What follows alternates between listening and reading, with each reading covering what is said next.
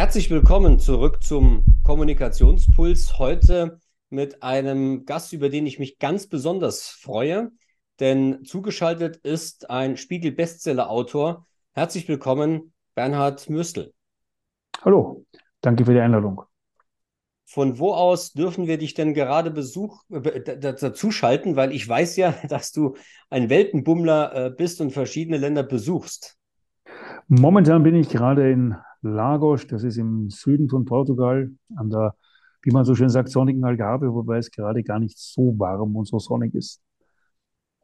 Einen Großteil deines Lebens hast du in Asien verbracht und ja auch diverse Bücher dazu geschrieben. Ähm, wie hat denn deine Zeit im Kloster, in einem Shaolin-Kloster, deine Sichtweise auf eine effektive Kommunikation beeinflusst?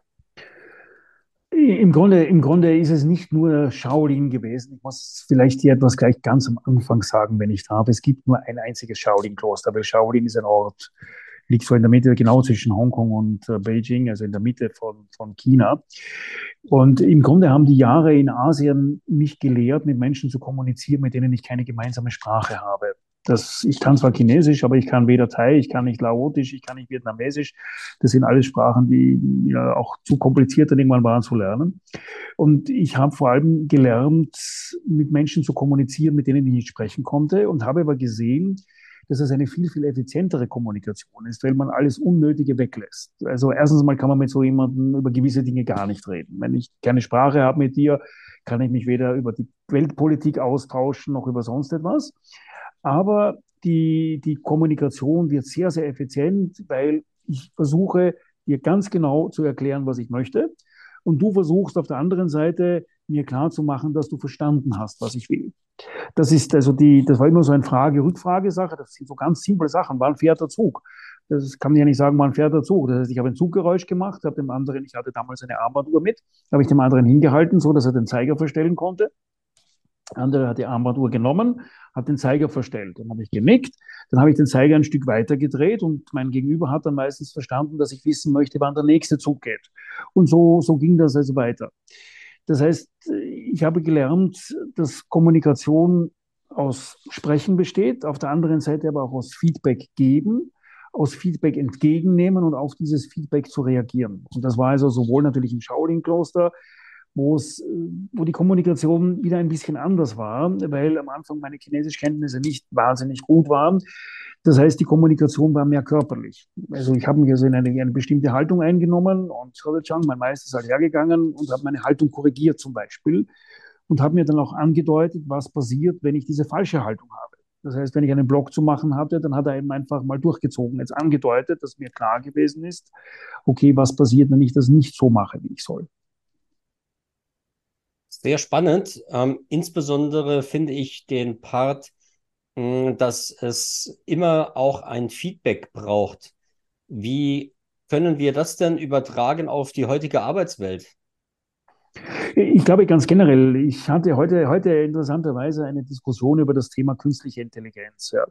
Und auch da geht es ja darum, dass ich sage, der Mensch und die künstliche Intelligenz sind ja nicht so verschieden. Eine KI wie ein Mensch braucht ein Ziel, und sie braucht eben ein Feedback, ob sie es richtig gemacht hat. Das, das Thema war Kreativität. Die Frage, ob eine KI kreativ sein kann.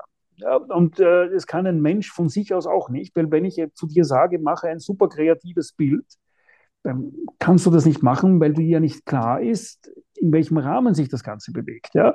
Wenn ich zu dir sage, mache ein Bild, das sich super verkauft, dann kannst du Bilder analysieren und dann schaust du, wie sich das Bild verkauft. Dann verbesserst du es, du siehst, die Verkaufszahlen gehen nach oben oder sie gehen nach unten. Das heißt, jede Kommunikation braucht ein Feedback, weil ansonsten ist sie ja sinnlos letzten Endes. Ja? Wenn ich nicht, nicht weiß, in welche Richtung ich mich bewege, wenn ich im luftleeren Raum bin, in irgendeiner Form, dann ist die Kommunikation sinnlos. Und das ist etwas, das aber meiner Meinung nach oft in Unternehmen fehlt, dass wir in eine Richtung zwar, ich sage jetzt mal, eine Anweisung geben, diese Anweisung vielleicht sogar auch noch klar geben, aber nicht feedbacken, ob die Anweisung in unserem Sinn erfüllt wurde. Und dafür bin ich ja Führungskraft, dass ich dem anderen sage, okay, ich sage dir, geh mal dorthin. Und dann drehst du dich aber um und schaust, bin ich da eh richtig? Und dann kann ich mit dem Kopf nicken oder ich kann den Kopf schütteln oder was auch immer und dir ein Feedback geben. Aber wenn ich dich nur gehen lasse, dann ist das so, wie wenn du in einer fremden, stell dir vor, du bist in einer fremden Stadt und du gehst und ich sage, ja, gehen Sie halt, bis Sie das sehen und du weißt aber, bist dir aber nicht sicher, bin ich da jetzt richtig oder nicht. Und dieses Feedback fehlt. Dann äh, nehme ich mal mit, dass äh, es für jede Kommunikation ein Feedback braucht. Du hast aber eben auch so im Halbsatz äh, angedeutet, ähm, es äh, braucht im besten Falle auch ein äh, klares Ziel. Ich glaube, das klare Ziel braucht es immer. Für, für, mich, für mich braucht Kommunikation die Frage, warum kommuniziere ich überhaupt? Weil das ist das, was um zum Anfang zurückzukehren, was ich in Asien gelernt habe. Wenn du, wenn du mit Menschen kommunizierst, mit denen du keine Sprache hast, dann hast du keine, keine gemeinsame Sprache hast, dann hast du keine sinnlose Kommunikation oder keine leere Kommunikation. Also ich kann den anderen nicht fragen, wie das Wetter heute ist oder wie es seiner Tante geht oder was auch immer, was mich jetzt, dieser Smalltalk, das fällt weg. Das heißt, jede Kommunikation, die ich habe, hat einen Zweck. Ich möchte wissen, wann der Zug geht. Ich möchte ein Zugticket haben. Ich möchte ein Hotelzimmer haben. Ich möchte irgendetwas wissen. Und das heißt, ich brauche das Feedback des anderen schon, um zu verstehen, ob der andere meine Frage verstanden hat. Der andere braucht wiederum auch mein Feedback, um zu verstehen, ob ich mit der Antwort zufrieden bin oder ob er die Antwort verbessern kann. Weil es ist ja nichts gesagt, dass der andere mich ohne die Sprache versteht. Also ja, ich bin der Meinung, es braucht immer, ich muss mir immer überlegen, warum kommuniziere ich überhaupt? Und vielleicht hier etwas noch zu sagen, weil, weil, du, weil du Shaolin angesprochen hast. Die Chinesen haben ein sehr, sehr schönes Sprichwort, was die Kommunikation angeht. Und da heißt es, wenn das, was du sagen willst, nicht schöner ist als die Stille, dann schweige. Und das ist etwas, das ich immer wieder versuche, auch äh, dieses, diese unnötigen, sage jetzt mal, Kommunikationen, die eigentlich gar keinen Zweck haben, außer heiße Luft zu produzieren, die wegzulassen. Dann stelle ich mir vor, dass du in keinen WhatsApp-Gruppen drin bist, in denen es irgendwelche sinnfreien Posts und Kommentare gibt. Ich bin in keiner einzigen WhatsApp-Gruppe drinnen, genau aus diesem Grund, ja. okay. Ähm, die sinnfreie Kommunikation. Das bedeutet in der Konsequenz dann auch, sobald du mit jemandem ins Gespräch gehst, weißt du genau, was am Ende rauskommen soll? Äh, was, das weiß ich nicht, aber ich weiß zumindest, warum ich mit dem anderen ins Gespräch gehe. Also für mich ist es ehrlich gestanden schade um die Zeit, mit jemandem zu kommunizieren, nur um zu kommunizieren. Also ich weiß zumindest, warum ich es tue. Und es kann ja auch nur rauskommen, in einer Diskussion kann ja auch nur rauskommen, dass ich eine andere Sicht auf die Dinge nachher bekomme, zum Beispiel. Es kann rauskommen, dass ich eine Meinung höre, die vielleicht meiner total entgegengesetzt ist, die mir vielleicht überhaupt nicht gefällt, was auch immer dass ich ein Feedback bekomme, das mir vielleicht auch gar nicht unbedingt gefällt. Aber ich weiß natürlich, warum ich eine Frage stelle. Ich weiß, welche, welche Antwort ich haben möchte. Und ich glaube, dass das gerade im Business-Umfeld sehr, sehr wichtig ist. Klare Fragen auf der einen Seite zu stellen und auch, ich sage jetzt mal, auch klare Antworten zu erzwingen. Mhm. Und du bist ja in diversen Ländern unterwegs und hast auch schon das eine oder andere Unternehmen äh, beratend äh, von innen äh, sehen dürfen.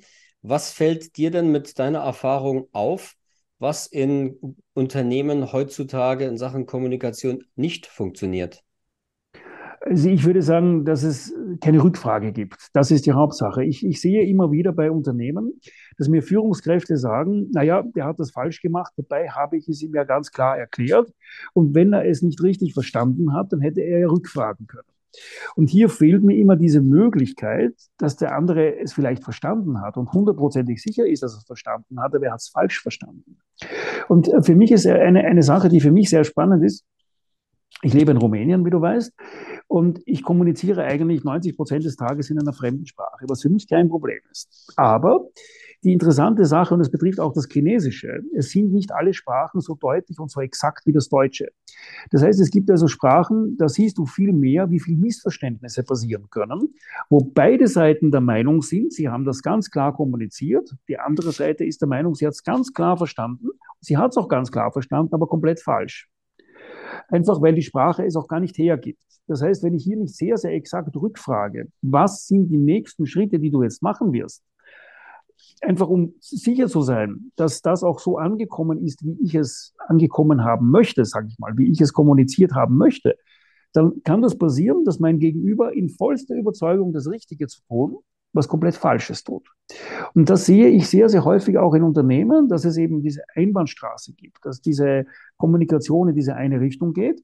Und ich bin davon überzeugt, dass ich es richtig erklärt habe. Daher hat es der andere auch richtig zu verstehen. Das ist aber nicht der Fall. Und das ist sehr häufig nicht der Fall. Und da werden sehr, sehr viele Ressourcen verschwendet, meiner Meinung nach, die mit einer ganz simplen Rückfrage, okay, womit beginnst du? Was ist das nächste, das du tust? Mir zeigen können, hoppla, der hat das komplett falsch verstanden, was ich eigentlich will. Was glaubst du denn, warum diese Rückfrage nicht passiert?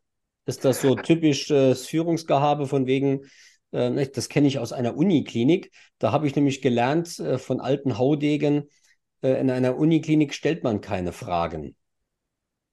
Ich glaube, dass das gar nicht das ist, sondern ich sage mal ganz ehrlich, ich glaube, es ist eine gewisse Arroganz der Führungskräfte. Ja, eine gewisse Arroganz derer, die da oben stehen. Ja, ich habe das super erklärt, da muss ich, da gibt es keine Möglichkeit. Wenn ich das so super erkläre, gibt es keine Möglichkeit, dass ein anderer falsch versteht. Warum soll ich dann noch rückfragen, ja, wenn ich es eh so toll erklärt habe? Also diese Möglichkeit, dass meine Erklärung vielleicht einen Interpretationsspielraum lässt und den Spielraum lässt, dass ein anderer es trotzdem falsch macht, den sehen die meisten nicht. Dass es hier diese Möglichkeit ja trotzdem gibt. Ich, ich halte das persönlich für Arroganz, um ehrlich zu sein. Mhm. Wer ist denn am Zuge, um eine solche Situation zu verändern? Ist das top-down oder ist es bottom-up oder ist es beides gemeinsam? Also meiner Meinung nach bin immer ich dafür verantwortlich, letzten Endes, dass ich das kommuniziere, was ich nachher haben möchte. Es kann nur top-down gehen, weil ich will ja etwas von dir und nicht umgekehrt. Ja, weil natürlich kann man kann immer sagen, es kommt dann immer das Argument, naja, der andere muss ja. Aber was hast du denn davon, wenn der andere muss? Also nehmen wir an, du bist in einem Lokal und du bestellst etwas und der Kellner bringt etwas Falsches, weil er dich falsch verstanden hat. Dann kannst du natürlich sagen, ja, bitte bringen Sie etwas Neues und dann wird er das auch machen aber du verlierst die Zeit, die du wartest darauf, bis der was Neues gebracht hat. Man verliert den, den Materialeinsatz, der einfach weg ist, die Arbeitszeit des Kellners ist weg und so weiter. Und da denke ich mir, da wäre es doch einfacher, von vornherein einfach noch einmal diese Rückfrage zu stellen oder zu schauen, also haben Sie verstanden, was ich will? Aber nicht nur die Frage, haben Sie verstanden, weil der sagt natürlich ja, ja, sondern eben zu fragen, okay, was bringen Sie jetzt als erstes? Ja? Und dann sehe ich ja sofort, ob das in die richtige Richtung geht. Aber das kann nur von oben nach unten gehen. Oder es, von oben nach unten würde ich mal gar nicht sagen. Das ist kein hierarchisches Problem. Sondern der Auftraggeber, denke ich, muss seinen Auftrag so klar definieren, dass er das bekommt, was er will. Weil der Auftraggeber ist ja auch der, der letzten Endes, egal ob mit Zeit oder mit Geld, draufzahlt. Ich kann nichts gewinnen dabei, wenn ich das nicht mache. Weil selbst wenn es mir der andere nachher dreimal und wenn er mir es hundertmal kostenlos macht, meine Zeit ist weg. Und die Zeit, in der ich was anderes hätte tun können, ist weg. Ist das eine Frage von Effektivität und Effizienz? Im Grunde ja, natürlich. Klar, wenn, ich, wenn, wenn du mir etwas auch kostenlos dreimal machst, wenn wir jetzt diesen Podcast dreimal aufnehmen, selbst wenn wir beide nichts verlangen. Wie gesagt, ist unsere Zeit weg. Wenn du mir vorher nicht klar sagst, was du möchtest und ich rede nachher über ein ganz anderes Thema, weil ich dich falsch verstanden habe, was jetzt in dem Fall nicht der Fall ist. Aber du hast mich dafür vorher gebrieft, genau das ist es. Ja? Weil du davon ausgehst, auch wenn das Thema klar ist, dann könnte ich eine unterschiedliche Auslegung haben, was du zu diesem Thema hören möchtest oder was die Zuhörer hören sollten oder was auch immer. Ja, klar ist es das. Wir haben jetzt aus deinem Erfahrungsschatz schon mal lernen dürfen, jede Kommunikation braucht erstens ein Ziel und äh, zweitens ein Feedback. Hm, was ist denn der dritte Punkt, den jede Kommunikation aus deiner Erfahrung nach braucht? Sie braucht wahrscheinlich noch eben diese gemeinsame Ebene. Sie braucht äh, diese, dieses Verständnis, diese gemeinsame, die gemeinsame Ebene, auf der wir uns verstehen können. Ja, weil nehmen wir an, du sprichst eine Sprache, ich spreche eine andere Sprache dann haben wir als die Ebene trotzdem unsere Körpersprache. Wir haben eine Ebene, auf der wir uns verständigen und auf die wir beide hinuntergehen müssen. Weil wir können sagen, ja, wir beharren darauf, du sprichst Deutsch mit mir, ich spreche antworte Rumänisch, wir verstehen uns nicht. Das heißt, es braucht eine gemeinsame Ebene, auf der die beiden zusammenkommen und dann aufeinander zugehen. Wie kann ich mir diese Ebene denn vorstellen? Ist das äh, etwas Emotionales? Ist das was Psychologisches oder ist das was Sprachliches? Für mich ist es in der Hauptsache etwas Sprachliches. Äh, und zwar auch, auch dieses mich hineinversetzen in den anderen, mich hineinzuversetzen in das, was mein Gegenüber verstehen kann. Ja, viele, viele Führungskräfte, das sehe ich auch und selbst im Gespräch mit mir verwenden viele Führungskräfte irgendwelche Fremdworte ja, oder irgendwelche Fachausdrücke, die sie den ganzen Tag verwenden, die für sie ganz selbstverständlich sind. Ich habe jetzt da kein Problem zu sagen, pass auf, mag jetzt idiotisch klingen und tut es wahrscheinlich auch, ist mir aber egal. Ich verstehe nicht, was du mir da gerade sagen willst.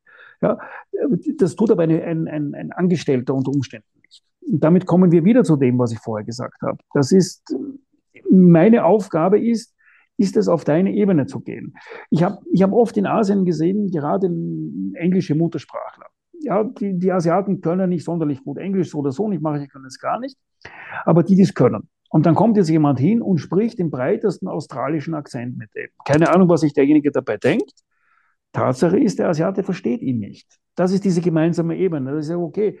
Du bist so freundlich und versuchst, meine Sprache zu verstehen. Also versuche auch ich so deutlich zu sprechen, dass du mich verstehen kannst. Und, und diese Ebene fehlt oft. Ja, dieses, du bist so freundlich, sage ich mal, dich in mein Fachgebiet hineinzuversetzen, zu verstehen, was ich von dir möchte. Aber dann ist es meine Aufgabe, es dir auch möglich zu machen und nicht jetzt zu zeigen, wie toll ich bin und dir zu zeigen, dass du mich nicht verstehst, weil du sozusagen ein kleiner Depp bist. Ja, das bringt wieder nichts, weil ich will ja etwas von dir. Kommunikation hat ein Ziel. Und das Ziel hat ja meistens derjenige, der die Kommunikation startet.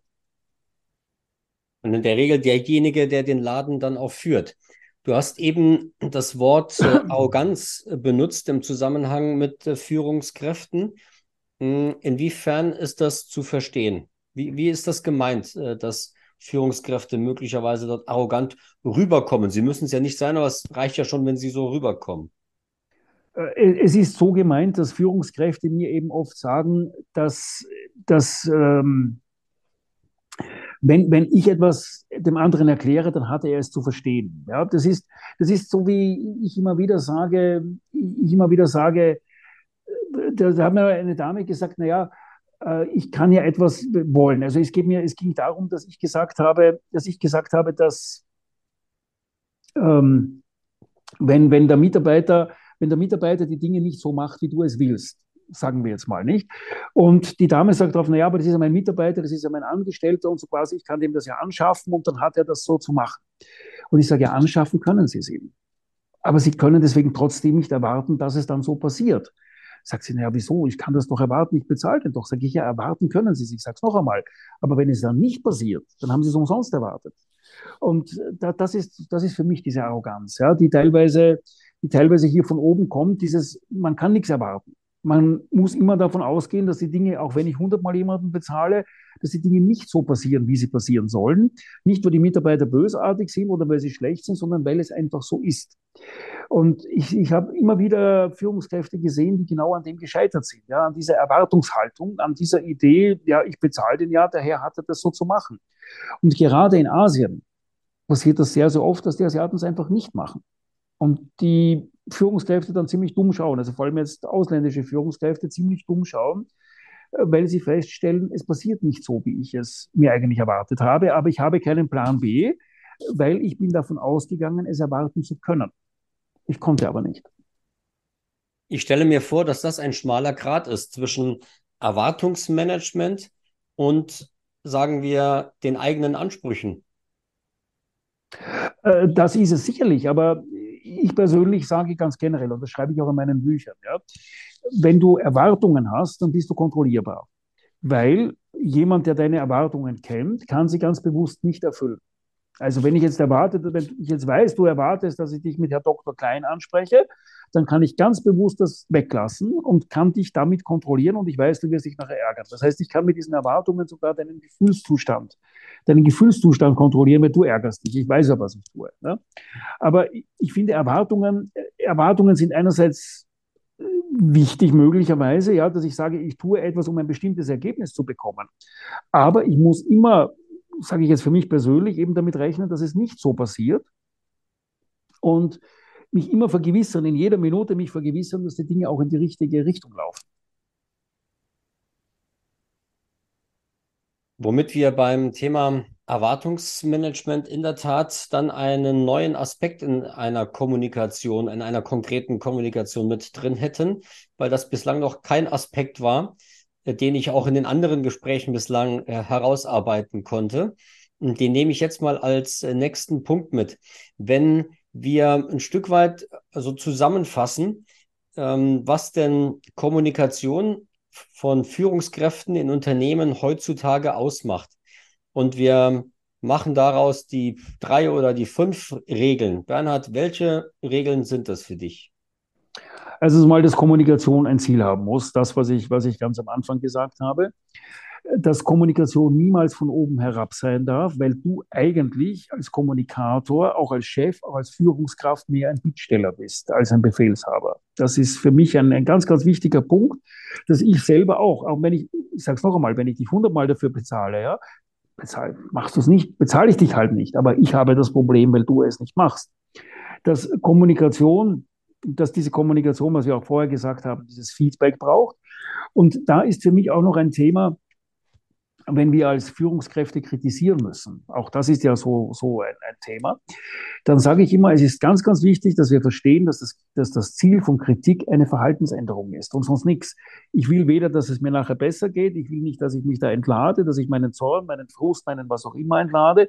Es hat auch, ich, auch Kritik als Kommunikation ein Ziel. Und zwar, ich möchte, dass jemand etwas auf eine andere Art macht.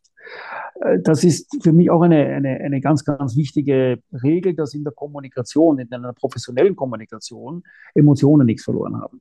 Wenn ich nicht in der Lage bin, emotionsfrei zu kommunizieren mit jemandem, der für mich etwas tut, der mein Mitarbeiter ist, dann sollte ich nicht kommunizieren. Ich sollte also hier immer in der Lage sein, auf einer völlig emotionsneutralen Ebene zu bleiben. Das wären für mich so die wahrscheinlich wichtigsten Regeln. Und die gemeinsame Sprachebene, das, was, wir vorher, was ich vorher gesagt habe, und auch die gemeinsame Gefühlsebene. Das äh, sind äh, einige starke Impulse, die uns äh, Bernhard hier mitgegeben hat. Ähm, mein Ziel mit dem Kommunikationspuls ist es, dass ähm, nach dem Anhören es mindestens einen gibt, der sagt, ich habe einen Aspekt mitgenommen, um damit die Welt ein Stück besser zu machen. Ich danke dir von Herzen, Bernhard, dass du uns teilhaben hast lassen an äh, deinen Gedanken. Und ich freue mich sehr, wenn wir das Gespräch vielleicht dann doch irgendwann nochmal fortsetzen können, weil mir würden zu all deinen Themen, die du gerade gesagt hast, noch mindestens zehn weitere Fragen einfallen. Für mich sehr freund, Thorsten. Danke für die tollen Fragen. Und ja, ich finde es eine sehr, sehr schöne, sehr, sehr schöne Idee, dass zumindest eine Person eine Sache anders macht. Danke für die Einladung. Danke ich dir und äh, liebe Zuhörerinnen und Zuhörer, jetzt liegt es an euch. Viel Spaß bei der Umsetzung.